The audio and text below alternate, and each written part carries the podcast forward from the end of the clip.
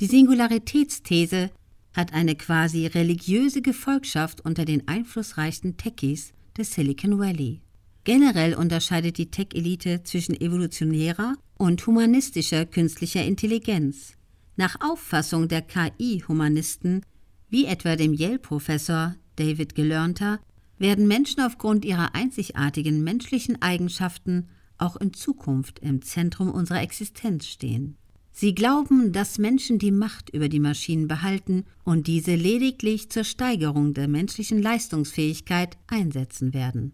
Im Gegensatz dazu sind KI-Evolutionisten wie Google-Chefingenieur Ray Kurzweil der Meinung, dass Maschinen Menschen in absehbarer Zeit überlegen seien, aber der Menschheit das Erreichen einer höheren Entwicklungsstufe ermöglichen werden. Bisher hatten die KI-Evolutionisten den größeren Einfluss auf die Erschaffung neuer Technologien, doch die Kritik aus den eigenen Reihen wächst. Die Stanford University, deren Forscher federführend zur Entwicklung künstlicher Intelligenz beigetragen haben, hat inzwischen das Stanford Institute for Human-Centered Artificial Intelligence gegründet, das von einigen der einflussreichsten Tech-Titanen wie dem ehemaligen Google- und Alphabet-Chef Eric Schmidt und dem Mitbegründer von LinkedIn, Reid Hoffman, unterstützt wird.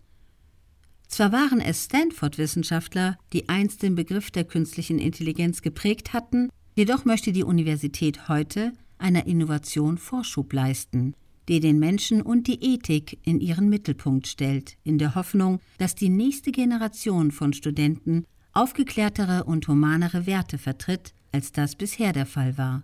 Kurzweils Visionen mögen utopisch erscheinen, aber man sollte sie nicht vorschnell abtun. Vor über zwei Jahrzehnten machten Visionäre Innovatoren wie die Gründer von Apple, Steve Jobs, von Microsoft, Bill Gates und Amazon, Jeff Bezos, Zukunftsprognosen, die sich als so zutreffend herausgestellt haben, dass es geradezu unheimlich anmutet. In den 1980er Jahren sagte Steve Jobs recht konkret den Siegeszug des iPhone voraus. Bill Gates beschrieb das Internet der Dinge, als normale Menschen es sich noch nicht einmal vorstellen konnten, und Jeff Bezos prognostizierte die Übermacht des Onlinehandels, um nur ein paar Beispiele zu nennen.